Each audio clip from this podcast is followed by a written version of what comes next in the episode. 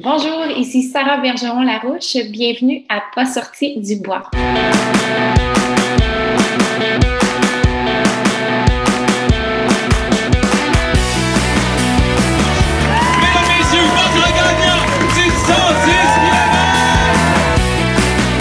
Si tu commences à te sentir bien en courant un ultramarathon, fais-toi en pas, ça va passer. Grand champion du 125 km!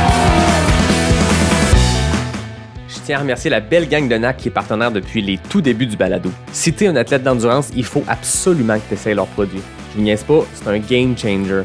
Les barres Ultra Énergie ont le parfait ratio de 4 grammes de glucides pour 1 gramme de protéines, mais surtout, le goût est débile. NAC, c'est des produits faits par et pour les athlètes d'endurance. Hey, depuis l'année passée, ils ont même des produits 100% vegan. Ben oui. T'as le goût d'essayer ça?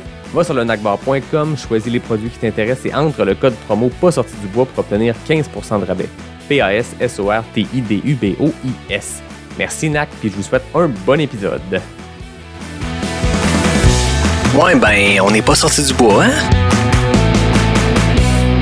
Bonjour tout le monde, bienvenue à Pas sorti du bois, épisode numéro 35. Aujourd'hui, je suis en compagnie de Sarah Bergeron-Larouche. Comment ça va, Sarah?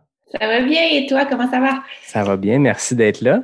Ben, merci de m'inviter ce soir, c'est super le fun. Écoute, ça fait plaisir. J'avais hâte de te recevoir. Euh, je pense que tu as une jeune carrière, mais tu as une carrière bien remplie. Tu as fait beaucoup de choses, tu as fait beaucoup de courses, tu as une belle diversité de distance aussi, diversité de sport.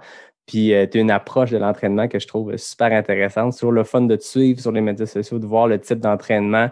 Puis euh, au- autant avec le temps, j'ai rencontré plein d'athlètes inspirants qui ont fait des grosses performances comme toi.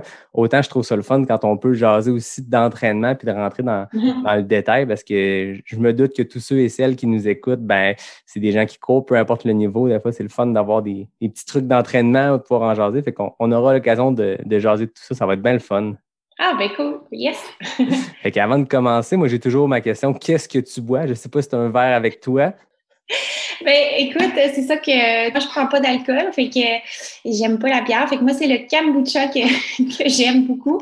Euh, fait que c'est euh, c'est ça ma, ma boisson. C'est parfait. Écoute, j'en ai eu plusieurs du kombucha depuis le début du, du projet. Puis euh, c'est vraiment bon. Ça fait pas longtemps que j'ai découvert ça. Puis je trouve ça vraiment le fun. J'en profite pour faire ma petite plug à mes amis de la microbrasserie L'Emporium à Québec qui m'a fourni aujourd'hui cette euh, sure aux fruits. Donc, il y neuf. Fait que merci la belle gang de l'Emporium. Les gens de Québec, si vous voulez essayer des bonnes bières de microbrasserie, si vous ne connaissez pas encore l'Emporium, c'est le temps de le faire. Passer par le boulevard Henri Bourassa.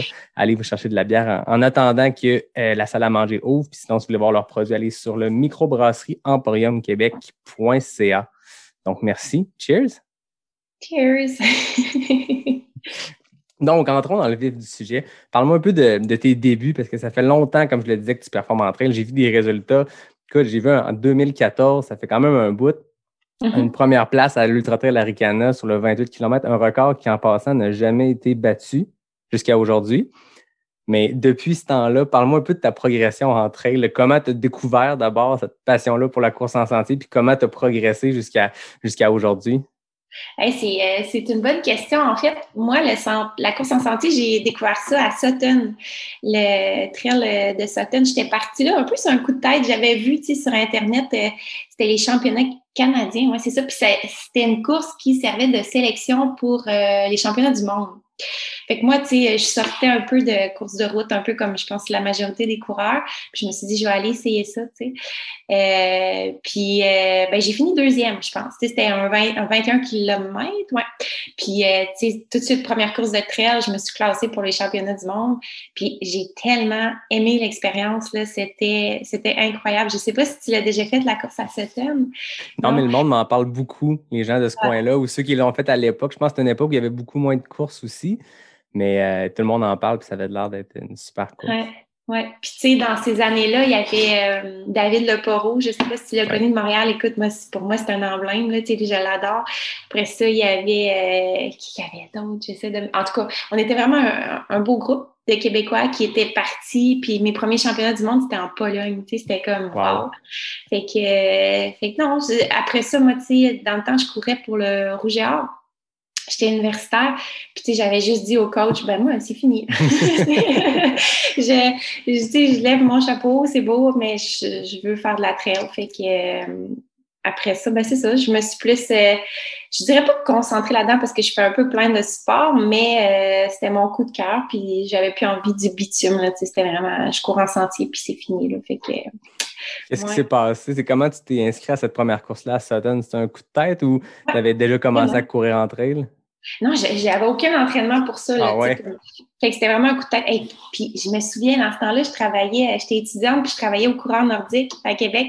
Puis écoute, j'étais raquée pendant une semaine. Tu sais, c'est du travail physique que tu marches, tu, sais, tu vas servir les clients, tu, tu sais, les chaussures, tout ça. Puis j'étais raquée. Puis pourtant, tu sais, c'était pas euh, aujourd'hui, on court des ultras, puis euh, je suis pas autant raquée que ça. Mais la première, là, c'est comme t'as les quads en feu. Puis, et puis, euh, c'est ça. Puis parle-moi de cette première expérience de, championnat du monde-là. Ça doit être fou quand même d'aller en Pologne comme ça puis de compétitionner avec des athlètes de calibre internationaux.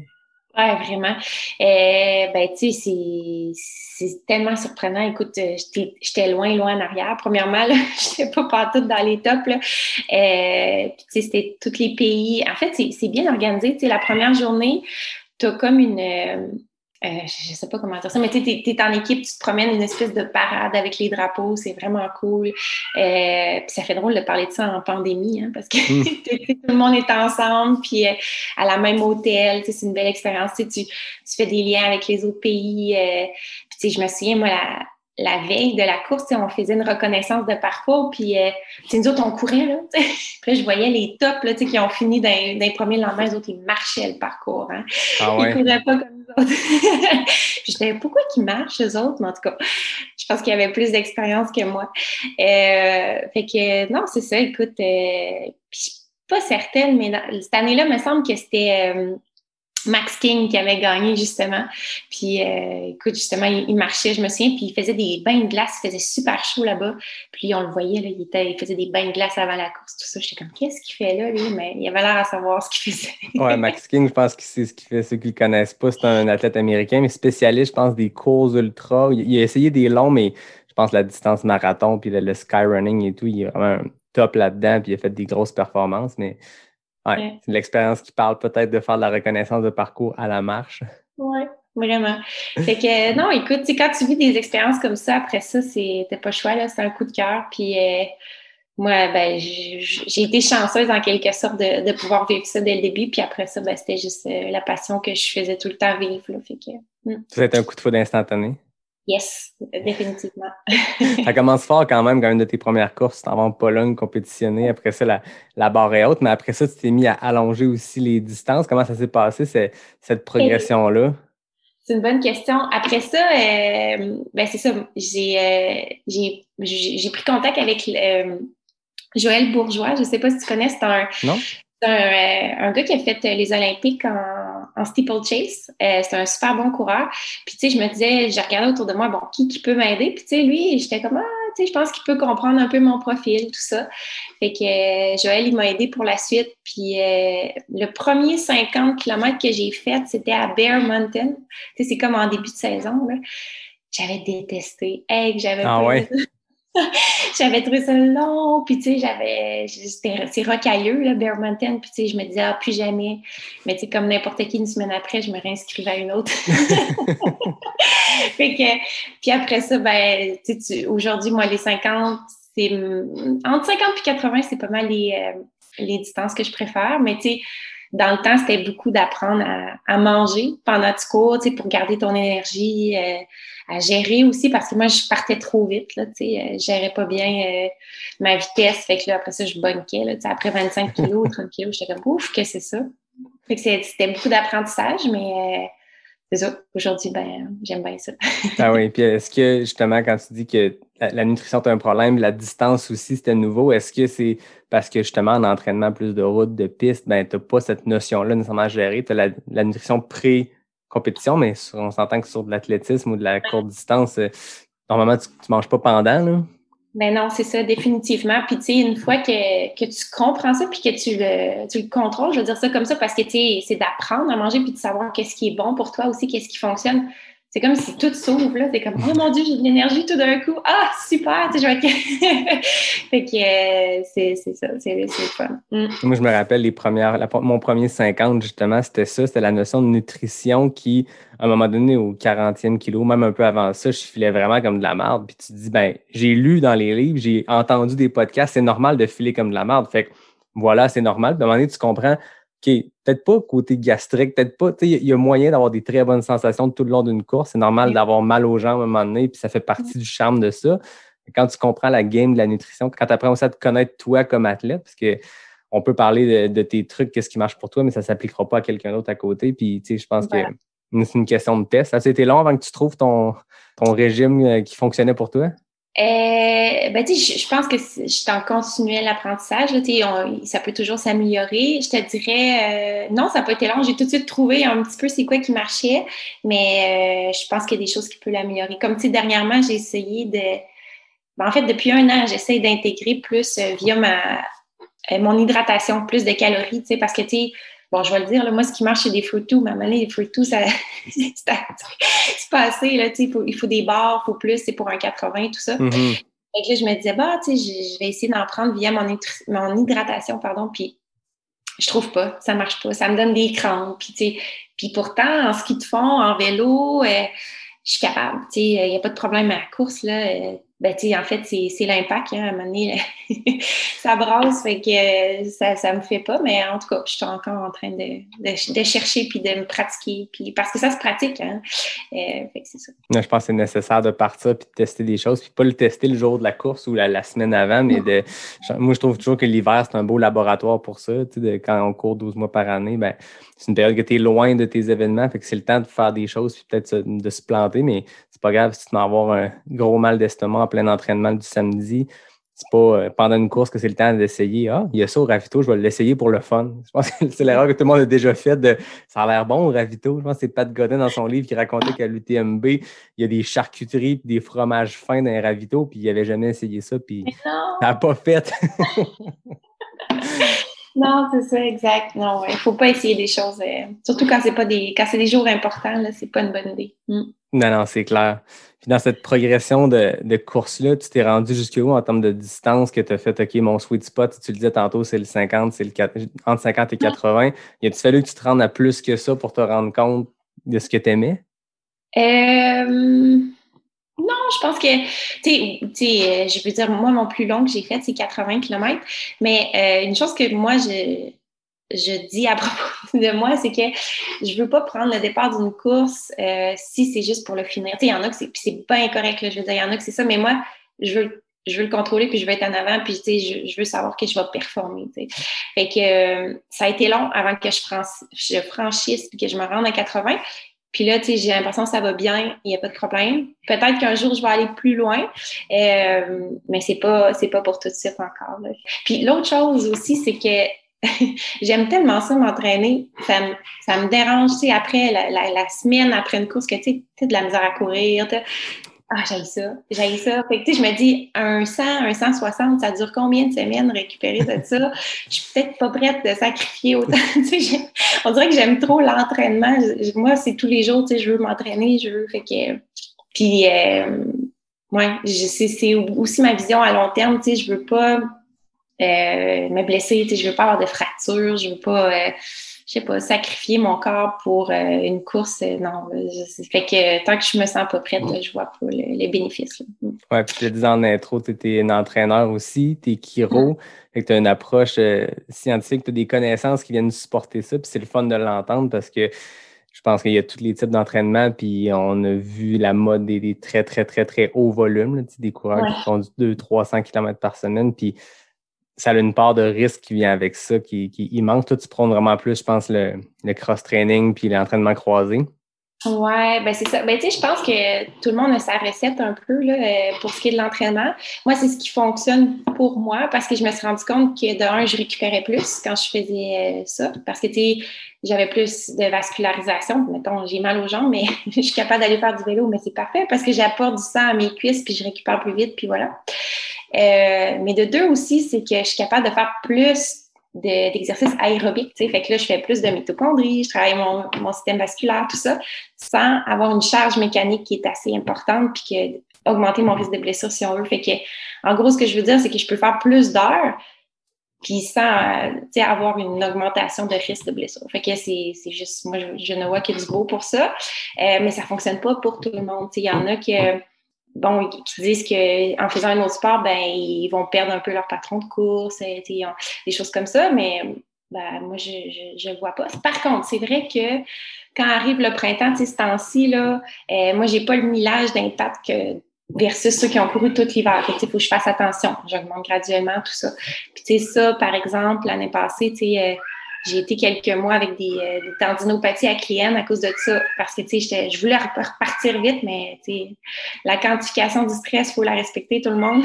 fait que, c'est ça. Que, tu sais, il y a des pour et des contre, euh, mais je pense qu'il faut apprendre à se connaître, puis chacun, euh, c'est ça, là, c'est à, soi de, de décider est-ce que tu veux faire d'autres sports. Il faut que tu aimes ça aussi. Il ne faut pas que tu fasses un autre sport juste pour faire un autre sport. Il faut que tu aimes ça. Mm. Non, c'est ça, mais moi, je l'ai découvert cet hiver pour la première fois. J'ai fait beaucoup de ski de fond quand j'étais vraiment plus jeune.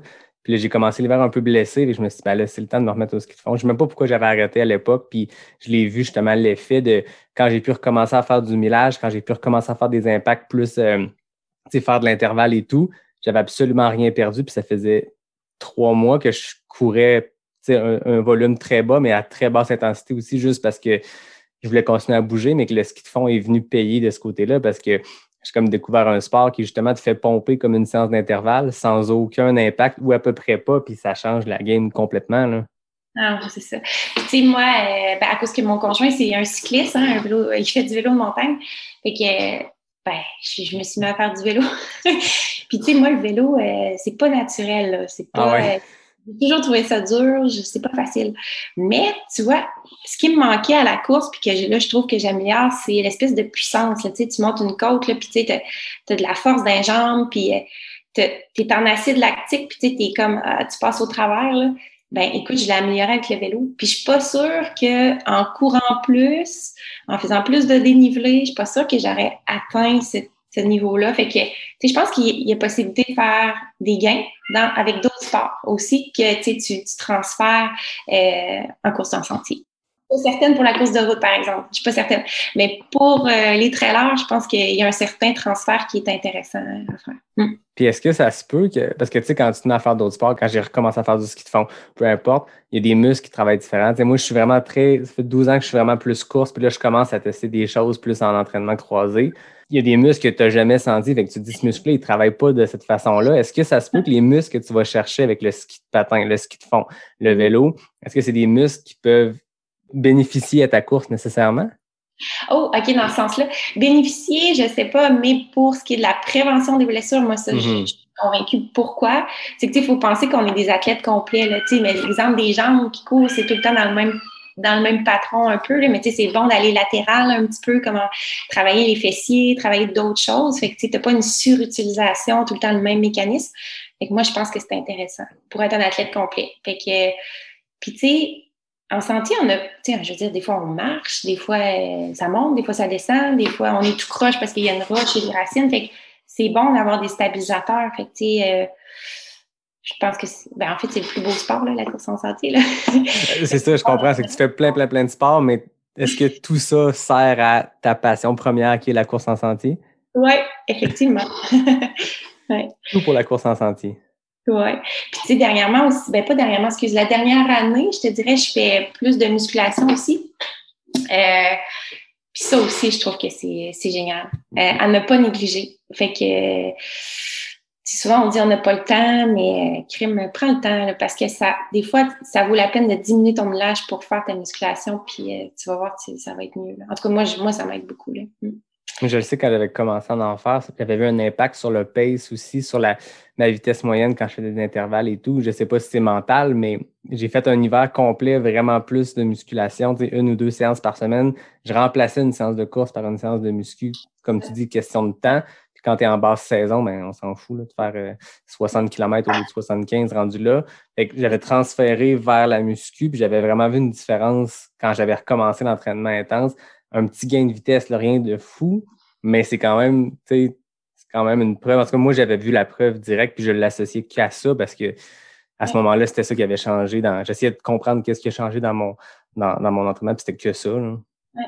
ouais, puis je suis d'accord avec toi. Puis, tu sais, nous aussi, euh, ce qui nous. Euh, notre particularité, le, les coureurs en sentier, c'est la contraction en excentrique quand on fait des, les, les descentes. Hein. Puis ça, Mhm. euh, je pense que ben, c'est ce qui fait en sorte qu'il y a des gens, des fois, qui, qui finissent pas la course parce qu'ils ont les jambes trop cassées. Mais écoute, en continuant à faire de la musculation l'hiver, parce que là, on n'a pas accès à la montagne tant que ça, euh, l'hiver, moi, je vois que c'est plus facile après ça de recommencer mon dénivelé au printemps. C'est parce que j'ai, ben, ça dépend ce que tu fais, mais exemple, sauter en bas d'une, d'un box ou euh, faire des choses comme ça, ben, tu fais de la contraction excentrique. Fait que, tu gardes ça. Euh, Il y a une certaine mémoire dans tes fils musculaires qui se fait. Fait après ça, tu repars, tu fais ton dénivelé, tu redescends, puis moins raqué que la saison passée. c'est C'est magique. quand même satisfaisant.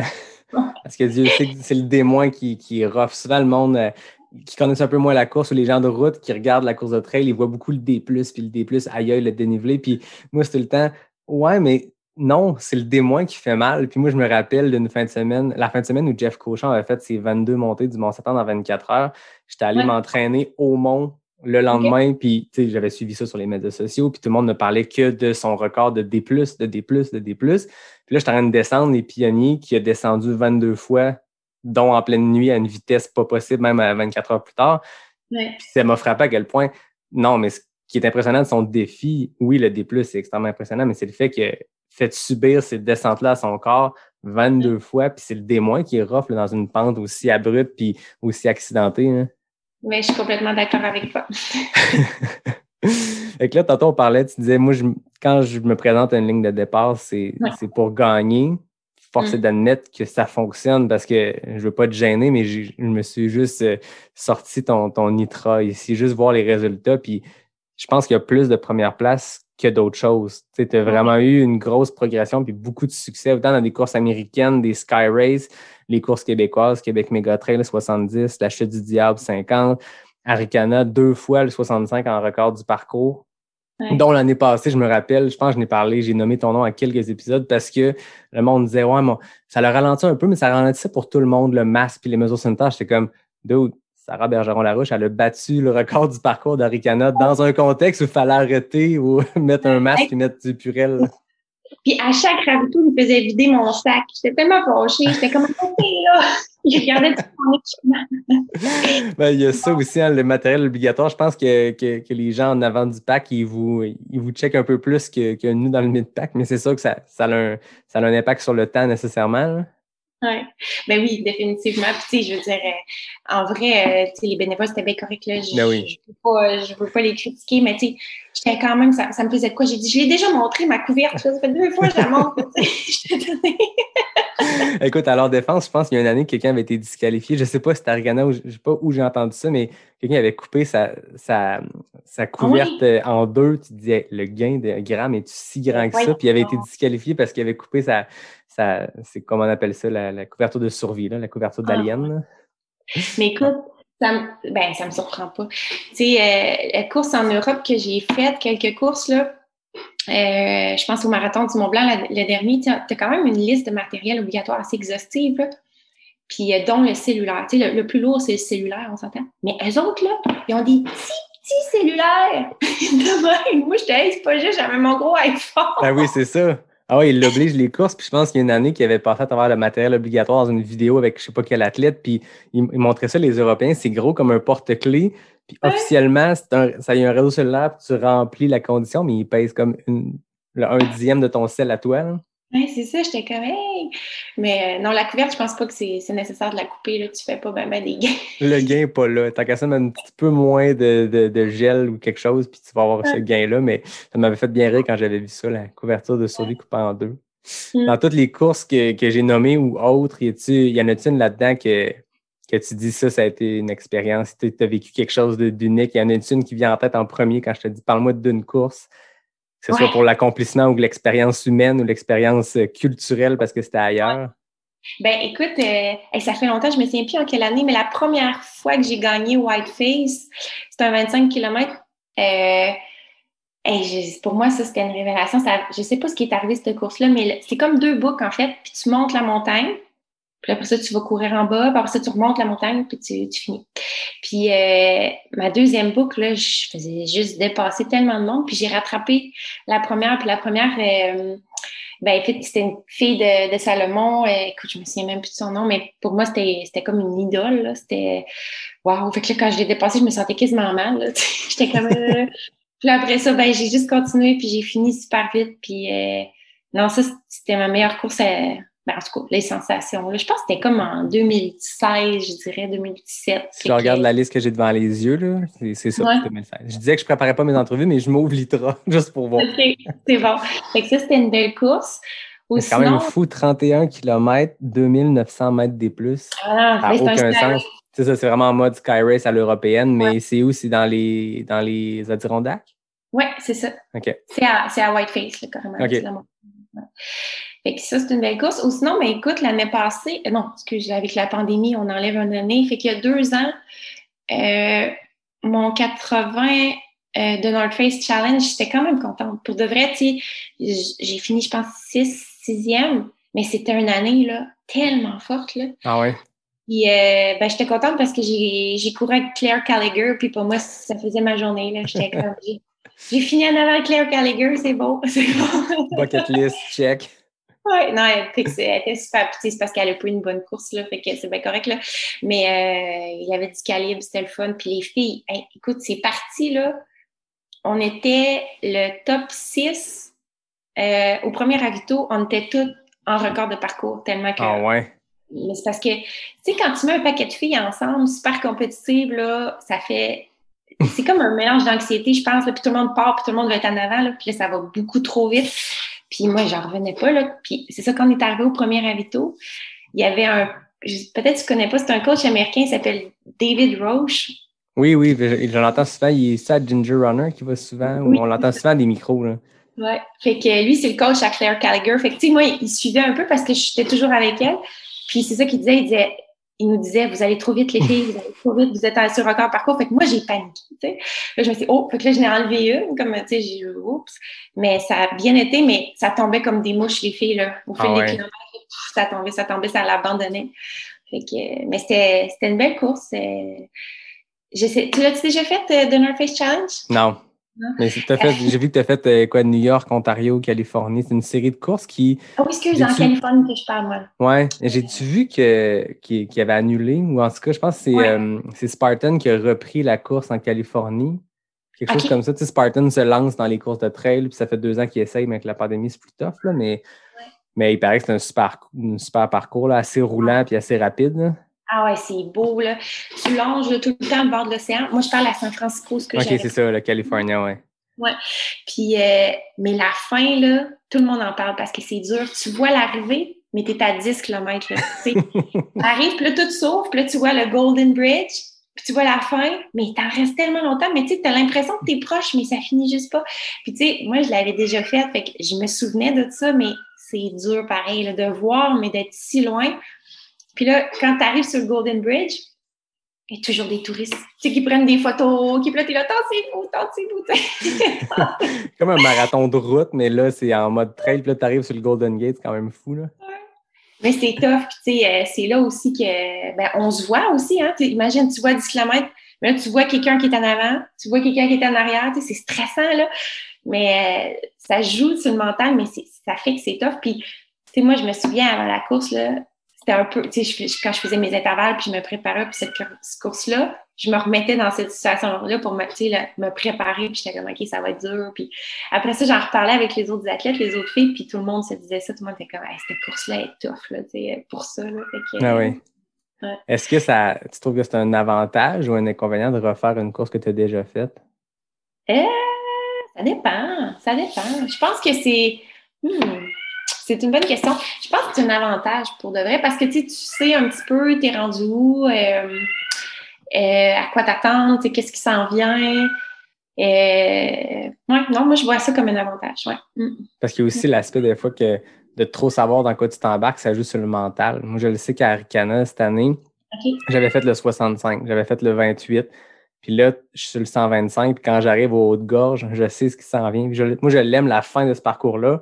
Mais tu sais, du jet bleu, les, 30, 40 premiers kilos peut-être, dans les 30, mettons les 25, 30 premiers du 65, donc du 60e au 90e, je savais dans quoi je m'embarquais, puis on dirait que ça m'a joué sur mon mental de trop savoir ce qui s'en venait. Mais en même temps, mentalement, c'est positif aussi quand tu passes à des endroits connus parce que tu retombes un peu dans tes pantoufles, tu as un peu tes repères. Mais quand tu sais qu'il y a des portions tough, tu l'anticipes quasiment plus. Mais c'est ça, j'étais curieux de, de, voir avec toi parce que j'ai vu que tu en as plusieurs courses que tu as faites plusieurs mm. fois, justement. Savoir, toi, comment tu percevais ça? Ben non, ben, moi, j'aime ça, les, les ben, ça dépend. J'aime aussi découvrir des nouvelles courses. Là. Mais, euh, tu sais, quand je me prépare pour une course, puis c'est souvent ça que je dis à mes athlètes, tu sais, je divise la course en, sections, puis tu sais, j'ai des mots-clés pour certaines sections. Puis je pense que c'est bon aussi de, ben, peut-être pas si tu parles d'appréhension de certaines sections, tout ça, mais de trouver des stratégies de surmonter ça. Puis euh, des fois, justement, tu arrives à cette section-là, tu pensais que ça allait être tough, c'est pas si pire, mais tu n'avais pas pensé à l'autre après, tu pensais que ça allait passer, puis c'est là que tu vas bien. Fait que tu sais, il faut vraiment que toutes les sections aient quelque chose. C'est une game mentale. Ouais, Quand tu dis que tu divises ton parcours en, mots-clés, on peut avoir un aperçu de comment tu te, mettons que cette année tu te préparais pour Ariganal 65, comment tu, comment tu prépares ta course puis comment tu la divises? Qu'est-ce qui fait que tu divises à tel endroit ou à tel endroit? Oui. Écoute, ça, souvent, moi, ce que j'aime, c'est les ravitaux. Je ne sais pas pourquoi, parce que c'est facile. Tu arrives là, tel ravito. Fait que je divise en ravitaux. Euh, puis écoute, ça, ça dépend. Là, je regarde le parcours, euh, le dénivelé. Moi, je trouve Arcana, il, il est roulant. Mm-hmm. Je trouve qu'il n'y a pas beaucoup de dénivelé. Fait que, euh, puis je trouve la fin, ben, je veux dire facile, c'est que ça descend, c'est ça. Fait que souvent, ce que je vais me dire, ben, c'est que la course a fini peut-être à 8 km de la fin. T'sais. Fait que jusque-là, tu races. Après ça, c'est du bonbon, tu roules sur, comme l'endorphine, l'espèce de. Je sais pas, là. Tu laisses aller, Ouais, c'est ça. Euh, ça dépend. Là. Puis, tu sais, souvent aussi, je me mets dans une situation, exemple, euh, bon, il arrive telle situation, euh, je sais pas, t'as pas d'eau, euh, t'as pas. Il y a une fille qui est devant toi, puis là, t'avais pas prévu ça, puis là, qu'est-ce que tu fais? C'est comme, tu sais, pour être prête à surmonter des, des choses comme ça. Là. Hmm, je pense que puis, en compétition, en mode compétitif, tu parlais tantôt avec le North Face quand vous étiez sept à vous tenir dans le pack.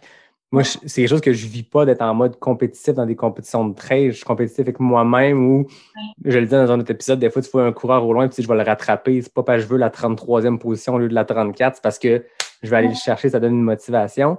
Comment ça se passe en avant, cette game compétitive-là? C'est, ce jeu-là de, de, de tu sais, des fois, quand vous êtes côte à côte, puis tu te dis, est-ce que j'essaie de me montrer que je souffre ou est-ce que j'essaie au contraire de cacher ça? Y a-t-il cette game-là? En tout cas, toi, comment tu le perçois? Parce que clairement, tu es une compétitrice. Je veux dire, pour avoir ce succès-là, il y a, je sais pas, y a quand il y a un déclic qui arrive en compétition, puis là, comment ça se passe pour toi? Oui.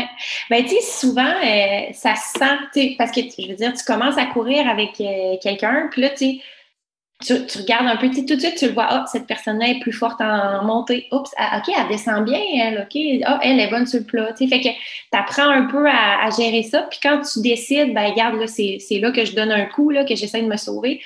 Ben souvent, ça va être en fonction. Euh, je vais, mettons, on, se remet en situation avec euh, The North Face Challenge à San Francisco. Je courais avec Claire Gallagher. J'ai couru aussi avec euh, Anne-Marie Maiden, qui est une de mes ben, elle, est pour Salomon aussi, fait que, on se connaît bien, on s'est vu dans des camps d'entraînement, des choses comme ça. Anne-Marie Méden est super bonne en montée. Fait qu'elle est vraiment forte. Puis elle, elle, a, elle a couru avec moi, elle était 6-7e, puis elle a fini deuxième. Fait qu'elle a oh, tout en remontée. Ouais, vraiment. C'était une belle course pour elle. Puis elle était bonne en montée, puis en descente, j'ai rattrapé tout le temps. Fait que, tu sais, c'est un peu ça, c'est que dans le sens, bon, j'allais ça aller, je me disais, OK, je vais aller la rechercher tantôt, tu sais, dans le descendre, je vais aller la rechercher. Puis, tu sais, c'est un peu ça, c'est que tu apprends à jouer, puis à un moment donné, tu sais, tu joues sur ta force, puis là, whoop, tu donnes un coup. Mais quand, en tout cas, moi, c'est comme ça que je l'ai fait. Tu sais, je, vais, je me battrais pas dans une montée contre Marie Méden parce que je peux juste brûler des cartouches pour rien. Fait que c'est un peu ça, j'essaie de comprendre l'autre, comment qui, qui race, puis whoops, je profite des fois d'opportunités. Puis, tu sais, ça, c'est un entraîneur qui m'avait dit ça, euh, parce que moi, j'ai déjà couru aussi en Alberta. Il me disait, puis c'est vrai, là, ben, je trouve que c'est vrai, tu le sens. Quand c'est le moment là, que tu, tu, tu sais, quand il faut que tu partes, c'est là, là. Je sais pas, il y a de quoi d'instinctif, c'est là que ça se passe. Puis tu es juste un peu à l'écoute, tu regardes, puis oh, OK, tu t'en profites, c'est là. Fait Faut pas que tu le forces, dans le fond. Non, c'est ça, faut pas que tu le. Ouais. Puis est-ce que tu as déjà eu une stratégie ou un moment où justement tu as essayé quelque chose de risqué puis que ça n'a pas marché? Ah, ben oui, ben oui, c'est. La bête noire. Ben oui. Ça, ça arrive, puis c'est pas grave, il faut, faut surmonter ça. Mais c'est drôle, tu disais comment ça se passe dans un pack. Là. Une chose que, euh, que j'ai remarqué avec. Quand, quand je. Ben, c'est parce que quand j'étais à Québec, ben, il n'y a pas vraiment de sais, On est peut-être une, deux, trois filles. Mais aux États-Unis, les filles sont fines. Tu sais, ça se parle, c'est comme hi, puis oh, good job, tu sais, ça se tape dans le dos. Tu sais, c'est- c'est le fun. C'est pas. euh, Mais en Europe, là, c'est, c'est, les filles sont pas fines. Ah ouais, ok, c'est pas la même game du tout. ça se pousse. Hey, moi, je me suis fait pousser, Ah ouais. dire des choses aussi. Euh, Puis, tu sais, je sais pas si c'est parce que c'est, c'est leur vrai job, eux autres, ils prennent ça vraiment au sérieux. C'est, c'est, je sais pas c'est quoi, mais euh, ouais, en Europe, là, c'est, c'est plus compétitif. Puis j'aime moins ça, mettons. Je trouve que des fois, c'est, pas, c'est pas comme les, les Américaines qui, qui sont toutes fines. Ah, puis en même temps, oui, c'est leur job en Europe, mais Claire Gallagher aussi, je suppose que c'est sa job. Puis aux États-Unis aussi, la vente des packs, c'est leur travail. Mhm. tu sais. Ah Mais, je suis pas surpris de l'entendre, comment tu le dis, parce que tu vois qu'en Europe, c'est une grosse game aussi. Il y a beaucoup plus de gens qui pratiquent le sport, donc il y a beaucoup plus d'athlètes, il y a beaucoup plus de commanditaires, il y a beaucoup plus de, Mm. de compétition. Puis, même la trail américaine de haut niveau, tu sens vraiment cette philosophie-là très, euh, très roots. Les gens sont très cool, puis les histoires que tu lis sur ces courses-là, puis l'ambiance que ces organisateurs-là créent dans leur événement, j'ai l'impression qu'il y a vraiment quelque chose de décontracté puis cool, comme ce qu'on ressent, je pense, au Québec. Puis en Europe, ben, c'est une autre game. tu C'est des sports télévisés. Puis je pense encore plus, quand je voyais que tu as fait le marathon du Mont Blanc et tout, on n'est pas dans les quelques ultras européens, l'UTMB et tout, mais à part ça, c'est des ultras, je pense, très à l'américaine aussi, très roots. Mais en skyrunning, en Europe, c'est c'est leur sport national quasiment. là. Je pense que c'est très, très, très populaire puis très, très, très compétitif. C'est dans ces compétitions-là que tu dis que ça jouait Oui. du coude? Oui, vraiment. Ben, en fait, c'est la dernière fois que j'ai participé au marathon du Mont Blanc. Écoute, je me suis fait pousser, là, pousser, là, sur le bord d'un cliff. J'étais comme, ben, voyons. Puis, euh, je suis partie trop vite, là. Je suis vraiment partie trop vite. Écoute, j'étais en avant de- des filles que j'avais pas d'affaires d'être en avant là, là. Puis, je me le suis fait dire, là. Les filles Ah me le ouais? Passe-toi de là. Ah, ouais, ouais. Fait que là, j'étais comme, hein, tu sais, voyons donc, là, OK, je vais me tasser. Mais, tu sais, les filles, ils se connaissent, ils savent c'est c'est quoi leur rôle, ils savent, fait que quand t'as pas d'affaires là, tu te tasses puis on te pousse, là. Et Moi, je n'étais pas habituée à ça, là. On est loin de, du beau mouvement de communauté trail qu'on entend parler puis que les, les gens vivent ici dans nos courses. hein. Mais, euh, mais tu sais, c'est vrai, là, moi, c'était mon erreur de débutante, tout excitée. Je suis partie super vite, j'ai volé le départ, puis j'étais allée en avant, mais j'avais pas d'affaires. À part tes compétitrices un peu trop compétitives, comment c'était le, le marathon du Mont Blanc? C'est quand même une course Ah, euh, iconique. Ben, ouais, moi, j'ai euh, pas eu une belle performance parce que cette, euh, cette année-là, dans le même mois, j'ai fait deux allers-retours en Europe. fait que le décalage, là, parce que j'ai fait les championnats du monde. euh, c'était où ma dernière fois? Je, je pourrais pas dire. J'ai Slovénie. Non, pas. Je sais plus. c'est- En tout cas, c'est pas important. Là. Fait que je suis allée faire les championnats du monde. Je suis revenue travailler une semaine. Puis là, après ça, je suis allée faire les championnats. Fait que là, j'étais juste vraiment euh, j'étais vraiment dans mon décalage horaire, ça ça marchait pas. Puis il faisait super chaud, il faisait, mais ça, il faisait chaud pour tout le monde, là, mais c'était la canicule. Puis tu sais, c'est un petit peu en altitude aussi, pas tant que ça. Tu te dis, ah, tu le négliges un peu, mais moi, je l'ai senti. Puis tu sais, quand c'est en altitude, moi, je l'oublie tout le temps, mais ton système il- cardiovasculaire, tes, tes pulses vont plus vite, donc faut que tu bois plus, faut que tu manges plus. Puis en plus, il fait plus chaud. Fait que tu sais, tout ça, ça va plus vite. Fait que moi, j'ai pas assez mangé. Puis j'étais pas capable. J'avais chaud, je buvais pas, je mangeais pas. Fait que j'ai juste vraiment bunké. Là. Je me souviens plus à quel kilomètre, là, mais euh, ça a pas bien. Tu sais, je pense que j'ai fini 16e. Puis tu sais, j'aurais, pu faire mieux. Là, je sais. Après coup, j'étais déçue, mais, mais c'est pas grave. C'était une belle expérience. Écoute, c'est tellement beau. Euh, c'est ça. là. je veux dire, c'est, les Alpes, hein, c'est Chamonix, c'est. euh, puis euh, c'est tout ce qui vient avec aussi. Tu sais, la semaine avant, il y a tellement de monde tu sais, à Chamonix. puis c'est aussi, tu sais, je me souviens, on- à un moment donné, on monte un col, puis tu sais, il y a des tambours, les gens, ils t'encouragent, ils te poussent. Tu sais, c'est- une fête, c'est le fun, tu sais. Fait que euh, non, c'est fun. Mm. Non, je pense que Chamonix, c'est un peu l'épicentre euh, de la course en santé. Puis on parle beaucoup, beaucoup de l'UTMB et tout ça, qui est comme devenu l'espèce de Jeux olympiques de la, de la trail.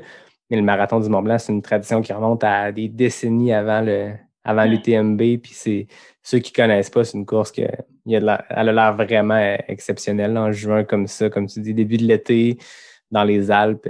Tout est là pour que ce soit une belle expérience. hein. Vraiment. C'est cool. Non, mais le lendemain, moi, mon, mon conjoint il m'avait demandé en mariage. Oh, Non, OK. Fait que là, c'était tout beau. Là, c'est la thématique récurrente. La semaine passée, j'ai reçu euh, Pierre-Luc Fortin et Christina euh, Paremblay de Ultra Lala Podcast qui me racontaient là, sa demande en mariage à la fin de à la fin du Bromont Ultra. Là, toi, tu me parles de demande en mariage à Chamonix. Sans le savoir, c'était le thème récurrent du mois. Ouais. c'est cool, ça. À Chamonix comme ça, après le- la course. Parle-moi un peu de, de ton année 2020. On l'a tous vécu euh, de différentes façons. Tu le disais, j'ai aimé ça tantôt quand tu parlais de l'entraînement, à quel point tu aimes t'entraîner, à quel point tu Mhm. tu veux pas trop t'hypothéquer pendant des courses parce que tu perds des jours d'entraînement.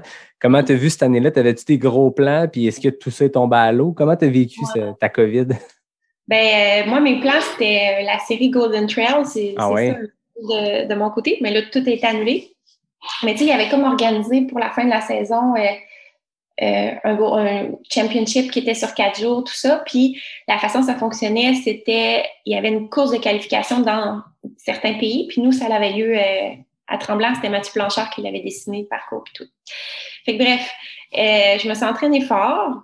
Mais tu sais, euh, tu sais, oui, c'est sûr, j'ai été déçue là, au début comme tout le monde, mais pour de vrai, je me sens quand même privilégiée en temps de pandémie parce que je suis pas malade, mes proches sont pas malades, moi puis mon conjoint, ça, ça va bien, on n'est pas, on a chacun nos emplois, on a, je veux dire, fait je, veux pas me plaindre parce que je sais pour qui qu'il y en a que c'est plus difficile là, puis Ben oui. euh, de pas pouvoir faire des courses, ben c'est pas plus grave que ça. Puis euh, C'est clair. Ouais, puis nous, ben on, est chanceux parce qu'on s'entraîne beaucoup ensemble, fait qu'on s'auto-motive, là, que- qu'on en a profité pour faire plein de trips. Puis au courant de l'été, ben c'est ça, on faisait des petits défis. Euh, euh, moi, de mon côté, ça a été bon un demi-everesting à un moment donné. À un moment donné, j'ai comme euh, décidé que j'allais tout relier les montagnes à Québec en vélo, puis j'ai monté à course à pied. Sais, des choses comme ça, des défis. Puis euh, à quelques reprises, je suis allée au Mont-Tremblant faire le parcours euh, pour me classer pour euh, la Golden Trail Series. Puis ça allait super bien. C'était surtout moi puis Lindsay Webster. Peut-être que Mhm. connais pas. Oui, c'est la blonde de, de Ryan Atkins. Qui- Atkins, ouais, c'est ça. On qui lui aussi est allé. Lui aussi, tout Ouais. l'été, il était. Je pense que les deux ensemble essayaient de se, se payer un trip aux Açores pour la Golden Drill Championship. Exactement. Et puis c'est drôle parce qu'en début de saison, je l'avais dit à mon chum, j'avais dit s'il y en a une, là, c'est Lindsay Webster. Ah ouais. Puis c'est ça. Fait que toute l'année, on- tout l'été, excuse-moi, on se challengeait, puis on, on y allait, puis on- moi, je cachais un peu mes elle aussi, on montrait pas trop nos affaires. Puis euh, à un moment donné, la dernière fin de semaine que je me suis dit, OK, là, là c'est vrai, c'est là que ça se passe. Les, les sentiers étaient secs, c'était beau, c'était une belle journée pour un temps rapide. Puis elle, elle avait dit sur les réseaux sociaux, ah, euh, voici mon temps, c'est fini, je retourne pas parce qu'elle avait d'autres. euh, elle avait une course en- aux États-Unis. Fait que je me bon, OK, let's go. Fait que moi, mon chum, on part au Mont-Tremblant. Quand on arrive dans le stationnement, on les voit. OK. Il y a cette game-là qui s'est jouée. J'ai entendu des choses, on n'est pas obligé d'en parler en détail, mais il y a eu cette game-là qui s'est jouée autant du côté masculin que féminin, je pense. Ouais. Fait que là, j'étais comme, mais non, ah ben, elle a menti. Puis là, je revenais pas. Puis j'étais comme, mais voyons donc. Mais finalement, c'est pas qu'elle a menti pour titre, c'est que quand il était supposé vraiment aller euh, aux États-Unis, mais ils n'ont pas passé douane. Ils ne Ok. laissaient pas passer. Puis elle n'était pas satisfaite de son temps, puis elle savait que j'allais retourner, fait qu'elle s'est dit, oh, je, je vais en retourner moi aussi. fait que c'était c'était bien correct. Là. Fait que vous êtes croisés dans le parking. Ouais. Fait que là, euh, moi, je suis partie avant. Puis écoute, ma montre, Sunto, le GPS est mort pendant le parcours. Je capotais. Je capotais. Là, je savais pas quoi faire. Puis là, j'ai dit, bon, ben, je continue, là, tu sais. Puis peut-être que de façon miraculeuse, à la fin de la course, tout va se régler, ça va être correct. Puis, puis non. Puis, euh, mon GPS est mort. Puis, euh, fait que c'est ça. Puis elle, elle a fait un super bon temps. Ça, tu sais, je veux dire, euh, elle le méritait, puis c'était bien correct. Mais à cause de ben, un peu ma- mon anecdote, euh, Salomon m'a dit ben OK, on, on t'envoie aussi, c'est correct, tu sais, on va vous envoyer. Ouais. Fait que là, j'étais comme bon, super, on y va, let's go. Fait que moi, j'appelle mes patients. Écoute, ça arrivait vite, là. C'était comme dans deux semaines. là. Fait que j'appelle mes patients, j'annule mes rendez-vous, je vais faire un test COVID pour pouvoir prendre l'avion, tout ça. Le jeudi, je partais le vendredi. C'est là qu'il a annoncé qu'on ne pouvait plus voyager en Europe. Fait que là, j'ai comme, ah! Fait que moi, j'ai juste laissé faire. Puis, euh, ils, ont, ils ont réussi finalement parce que si tu es arrivé aux douanes puis tu disais, ah, je suis athlète professionnel, j'ai le droit de voyager, c'était correct. Ils te laissaient passer, mais là, moi, je voulais pas passer le risque. Là, fait que, fait que ça pour dire, je suis pas allée, j'étais déçue. Mais euh, écoute, c'est plus grave que ça. Là. Puis sans le problème GPS, est-ce que tes splits allaient bien à ce moment-là? Ben oui, ben Ouais. oui, parce qu'on a fait des segments. Par après, là, moi, j'étais curieuse, j'ai dit, OK, Mathieu, Mathieu, c'est mon chum, il est ingénieur, il connaît ça, ces affaires-là. Il a fait des segments pour comparer, tu sais, avant que mon GPS meure, puis j'étais vraiment sur le pace, là, tu sais, euh, on était vraiment proches, là, fait que je sais pas ce qui serait arrivé. C'est pour ça que c'est le fun, les courses virtuelles, mais c'est vraiment plus fun des vraies courses, là. Quand tu cours un à côté de l'autre, tu sais, c'est comme, ah! Ouais, là, la, la game technologique derrière tout ça, euh, c'est c'est pas pareil. Puis, euh, moi, j'ai fait euh, un défi virtuel aussi de, de déniveler, puis c'était vraiment juste pour le trip de- de- d'essayer de, faire un Everest pendant un X nombre de jours et tout ça. Puis, tu sais, tu vois à la fin, puis il y a des gens qui ont fait triple, quadruple Everest dans la semaine. Tu dis, aïe, aïe, ça n'a pas de sens. Puis là, tu vois que c'est sur tapis. Tu dis, OK, ben, Mais c'est non. pas le même sport. Puis, tu sais, pour vrai, monter 4 Everest en une semaine, tapis ou pas, c'est impressionnant. Mais c'est pas le même sport. Quand il faut que tu descendes ton D, que tu montes, tu sais, je veux dire, c'est pas la même game. Mais c'est ça. Puis, tu sais, je sais que en- c'est entre. euh, euh, Est-ce que c'est entre Rémi puis Ryan? Je pense que aussi, il y a eu des bons. Ça, ça s'est relancé l'un l'autre. Puis, tu sais, les temps descendaient. Puis, ça jouait par des minutes. Puis, Ryan a Mm. finalement euh, pu aller aux Açores. Mais ça a été, euh, je pense, un gros défi qui a attiré beaucoup l'attention pendant l'été. On n'avait rien d'autre à faire. Fait que je pense que les gens suivaient ces défis-là. Puis, puis tu sais, euh, c'était un défi qui était dur à comme ben je veux dire le parcours était dur à faire. Tu sais, c'était pas évident là. Il y avait pas de flèche, il avait pas balisé, c'est ça. Non non non, puis tu sais, tu changeais de trail là. Fait que moi tu sais la première fois que j'étais allée, je me suis perdue beaucoup là, tu sais, c'était frustrant là, c'est comme voyons, esprit, j'étais fâchée après Mathieu. T'as-tu écrit? Non, c'était correct. Fait qu'il fallait que tu le refasses, là, pour tu sais, être sécure puis courir vite, il fallait que tu le refasses. Mais écoute, tout ça pour dire que la dernière journée que j'étais allée, j'ai rencontré un gars qui venait de l'Ouest, qui est venu juste pour ça. Il s'est payé un billet d'avion pour faire ça, puis Ah il ouais? fait une fois, puis il a fini deuxième. Aïe, aïe. Fait que lui, là, j'étais comme, oh, Mo, t'as dit, tu mérites d'y aller parce que t'es bon. Aïe, Mais- aïe. Ouais. Fait qu'est-ce que tes plans pour 2021, c'est de. Ben là, encore là, on peut pas plus paniquer que Ouais. l'année passée, mais c'est quoi tes plans pour, euh, pour l'année à venir? Ouais. Ben c'est sûr, euh, oui, encore la Golden Trail. Fait que, tu sais, là, cette année, c'est le fun parce que Québec Mega Trail fait partie de ça. Fait que euh, je vais faire ça. Puis il y avait une autre course. Ben, je pense que ça va être. euh, Peut-être qu'ils vont le déplacer. En tout cas, j'ai entendu ça entre les branches. Là. En tout cas, on va voir. Puis il y a une autre course aussi. Je pense que c'est à Whistler, en tout cas, qui fait partie de la Golden Trail Series que je Ouais, vais la. Whistler Alpine, quelque chose. C'est ça. Fait que là, c'est comme mes deux courses. Puis tu sais, je vais en faire d'autres au, au courant de l'été, comme la trail de la 15 du coureur si ça a lieu, euh, Arcana peut-être. Euh, fait que tu sais, c'est ça. Puis, euh, mais je vais pas aux États-Unis parce que je, je veux pas faire euh, de voyagement, tu sais, pour mes patients, tout ça, pour euh, pas de voyage. Fait que c'est ça. Peut-être peut-être si je suis sélectionnée pour l'Europe, ça sera ça, mais je vais pas aux États-Unis. Ouais, puis c'est avec la complication que ça amène aussi. Là, même si on peut voyager, tu sais, les quarantaines et tout, quand tu rentres ça avec un horaire de job, tu Mm. as aussi un travail à travers ça, puis Mm. c'est- contraignant de revenir pour faire deux semaines d'hôtel. là. Non, Tu pas t'entraîner en plus, toi qui aimes tant t'entraîner.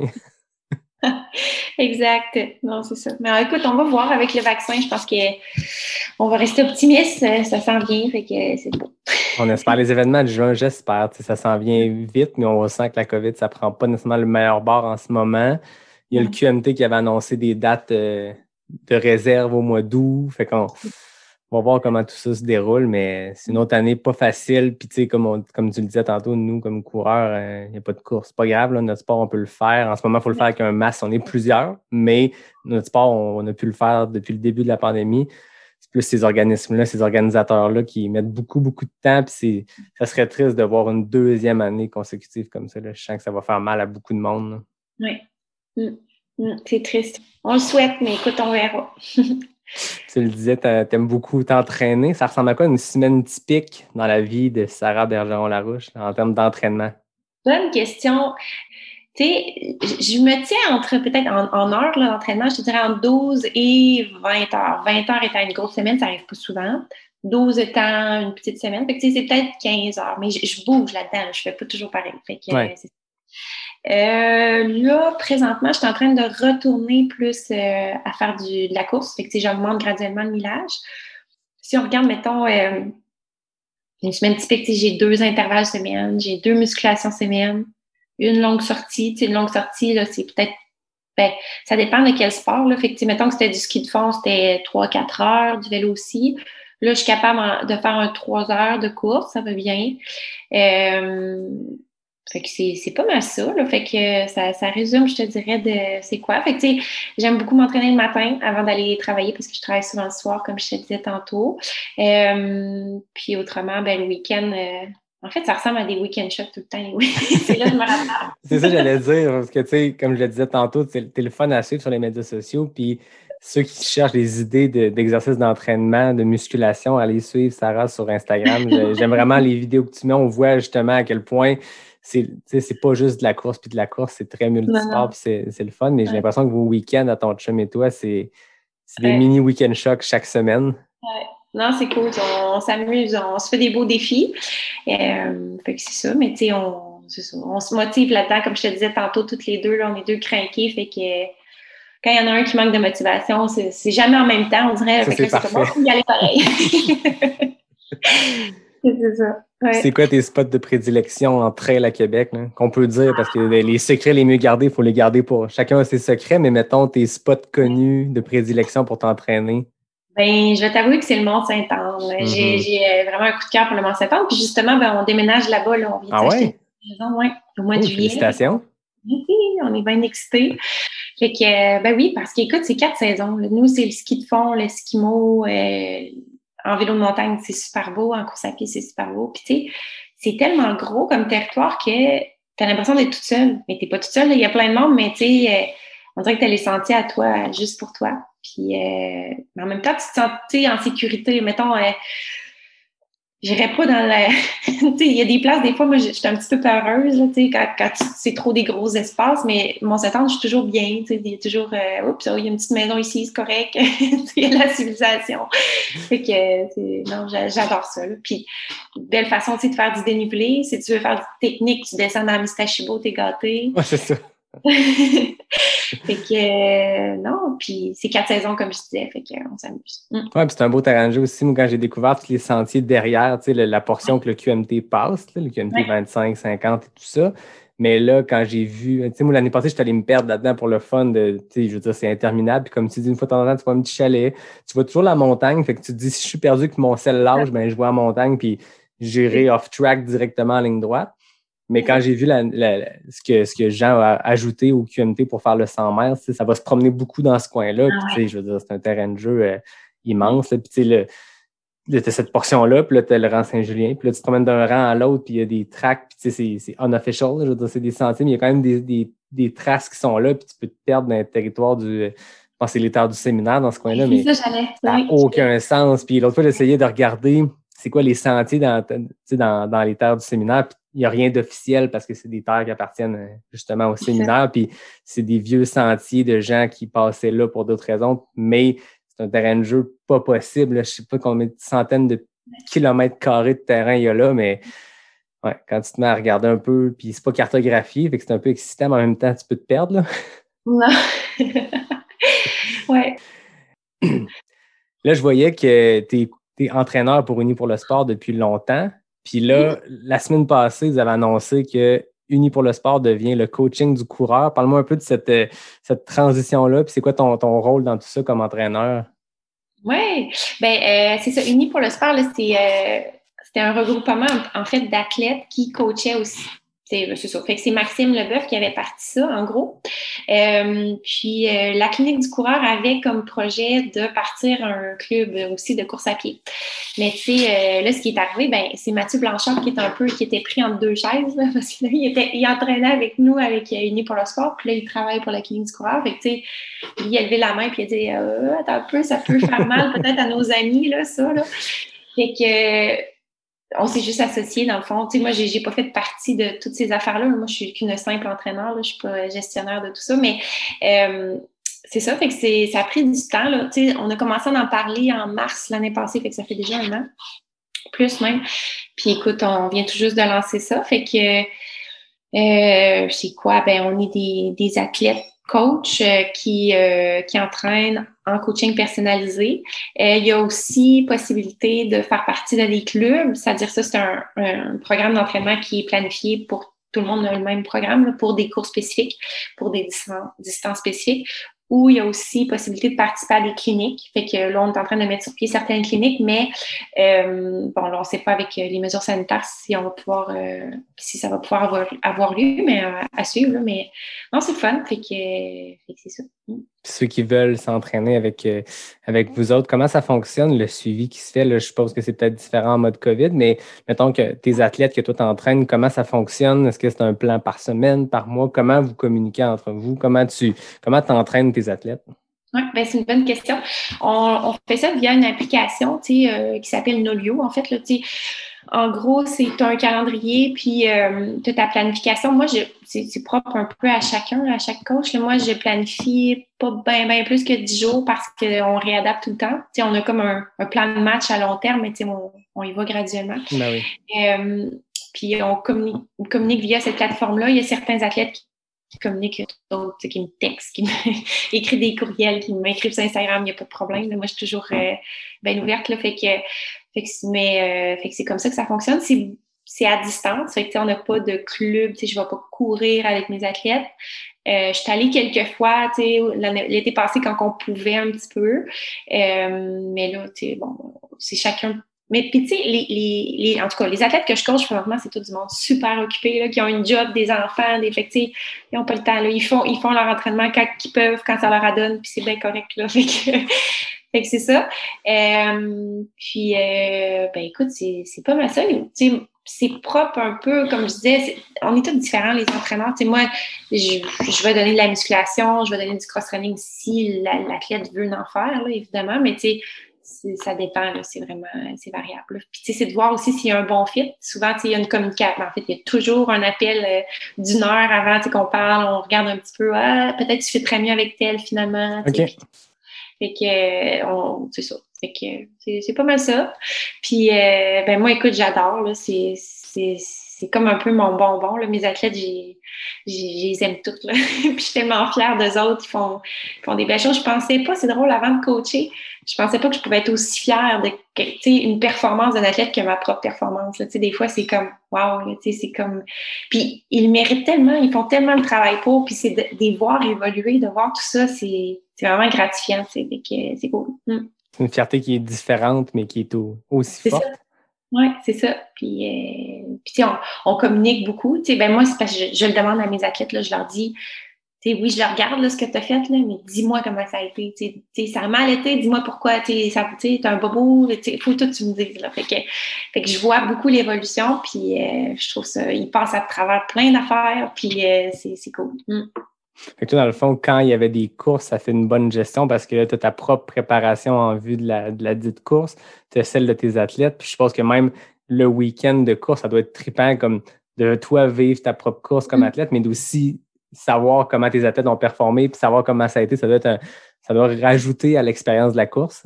Ah, vraiment, définitivement. Fait que, oui, tu t'as tout dit, là, je sais pas quoi rajouter.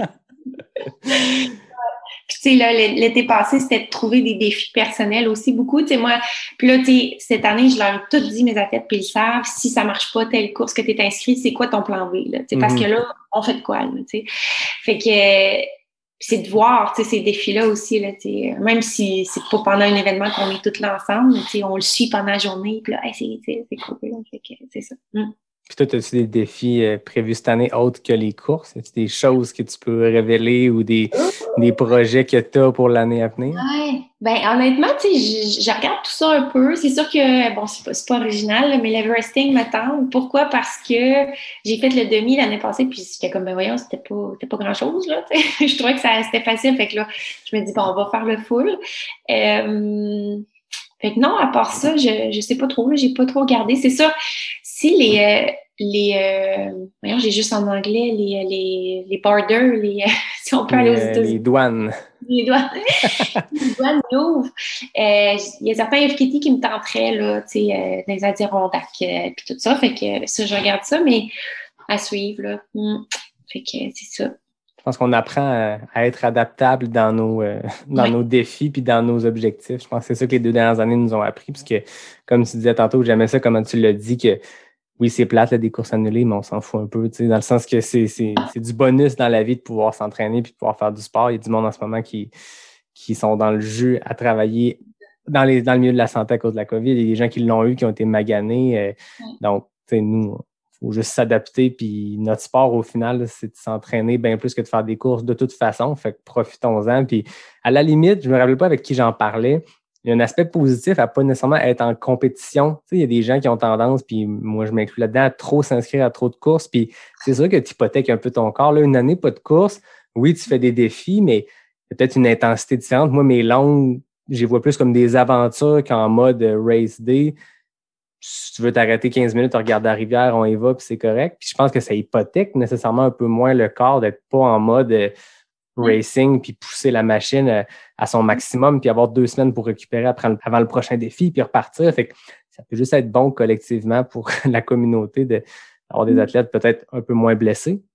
Oui, non, je suis complètement d'accord avec toi. Puis, tu sais, de repenser aussi à pourquoi tu veux faire ces courses-là, là, le, le fameux why, là, moi, je le dis tout le temps à mes athlètes, pourquoi, tu puis si la course est annulée, pourquoi tu es si démotivé, tu sais, c'est- pas normal, là, ça. Mhm. Faut, faut que tu quelque chose de plus in- intrinsèque en dedans de toi qui, te motive, là. Fait que, euh, non, je pense que ça nous a fait prendre compte de tout ça, ce que tu as énuméré l'année passée, puis cette année encore.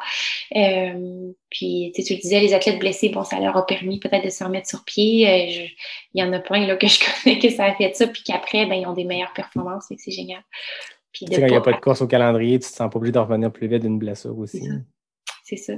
Puis euh, de pas enchaîner les courses, comme tu disais, ça permet après ça d'en faire une, puis crème, tu étais bien reposé, tu étais bien préparé pour cette course-là. Là, fait que c'est ça. Ouais, puis il y avait un buzz l'année passée à Ricana. C'était comme une- tous ceux qui ont pu participer, peu importe la distance, peu importe la performance, il y avait quelque chose de le fun de dire tout le monde se planifiait une année 2020 comme d'habitude. Fait que tu t'inscris à une course, donc tu vas la faire.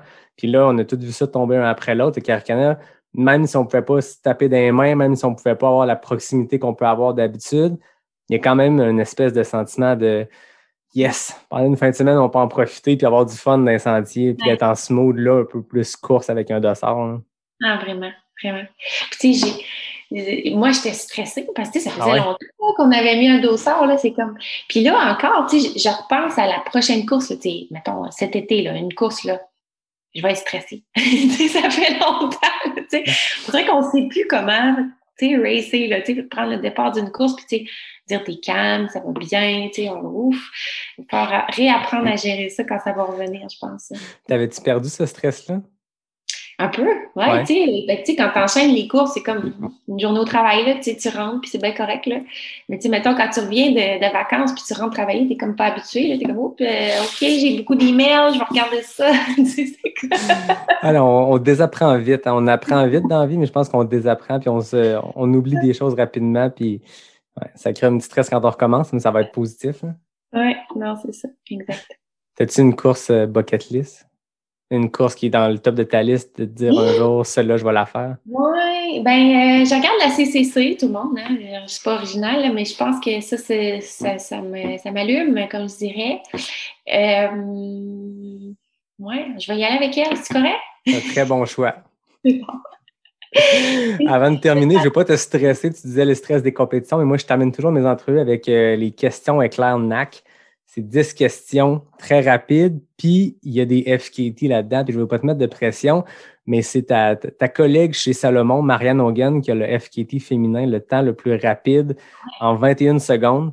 Fait faut que je réponde vite, là. Il faut que tu répondes le plus vite possible. OK. Fait que c'est 10 questions, tu vas voir, c'est super simple. C'est tout le temps deux éléments, tu réponds le plus vite possible. Puis tu as 21 secondes. Fait que euh, faut, faut y aller vite, mais j'ai comme un feeling que je viens d'allumer la flamme de compétitrice. Puis tu me dis quand tu es prête, je te pose ça. Je suis prête. Route ou trail? Elle. Monter ou descendre la montagne? Montée. Poutine ou pizza? Pizza. Portugal ou Slovénie? Slovénie. Question NAC, produit de grillon ou vegan? Vegan. Ski de fond ou skimo? Qui te font? S'entraîner ou compétitionner? S'entraîner. 50K ou 50 miles? 54. S-Lab, Sense Pro ou Sense Ride? Sense Pro. Traiter un patient ou entraîner un athlète? Entraîner un athlète. 22 secondes. C'est à cause c'était trop long quand toi tu parlais. Mes questions étaient trop longues, c'est ça l'affaire. Ah non, mais 22 secondes, c'est quand même très, très, très rapide. Deuxième Ah, meilleur temps. Puis, c'est qui qui a fait 22 secondes il n'y a pas longtemps? Il me semble que c'est la deuxième fois que j'ai un 22 secondes back-à-back comme ça. Euh, ben, félicitations. Écoute, Merci. deuxième place ever. À un moment donné, je ressors toujours une fois de temps en temps, une fois par deux mois, je sors un, un palmarès des questions éclairs. Fait que pour moi, avec un temps de 22 secondes, tu vas être là pendant un petit bout. Yes. Hey, un gros merci euh, de ton temps, Sarah. C'était vraiment Merci. intéressant de jaser de, de trail, d'entraînement, de, de philosophie d'entraînement surtout, puis de voir comment euh, il y a plusieurs façons de s'entraîner. Puis je pense que le- le- l'entraînement croisé, c'est quelque chose que n'importe quel athlète de trail ou d'autres sports devrait considérer parce que ça, Mm. je pense que ça a des bénéfices. Bon, mais parfait. Louis, moi, comme d'habitude, je remercie David Hébert qui signe le design graphique du podcast. Je remercie Fred Desroches pour le thème musical. La semaine prochaine, je peux le dire parce que je l'ai déjà enregistré, mais je rencontre Éric Dehay, qui est un ancien champion du monde de double Ironman, euh, qui, est- qui s'est reconverti en ultra puis qui a fait des courses pas possibles, marathon des sables, Batwater 135, Tort des géants. Il était même ambassadeur pour Uni pour le sport, on en parlait tantôt. Puis euh, récemment, il a fait 10 marathons en 10 jours. Puis juste pour comme mettre un peu de piquant là-dedans, il a fait 10 temps sous son temps qualificatif pour Boston. Fait que c'est quand même euh, un bon athlète que je reçois la semaine prochaine. Fait qu'en attendant, Eric, je te remercie toi, Sarah. C'était super comme discussion. Puis allez suivre Sarah sur les médias sociaux. Pour vrai, c'est le fun de te suivre, de te voir dans, dans tes plans de fin de semaine avec ton chum un peu partout au Québec. Puis vous nous faites voyager. Puis ça donne des idées de, de plans de, de week-end choc. Cool. Ben, merci à toi. Merci à tout le monde. Je vous dis à bientôt pour un prochain épisode de Pas sorti du bois, le podcast 100% trail.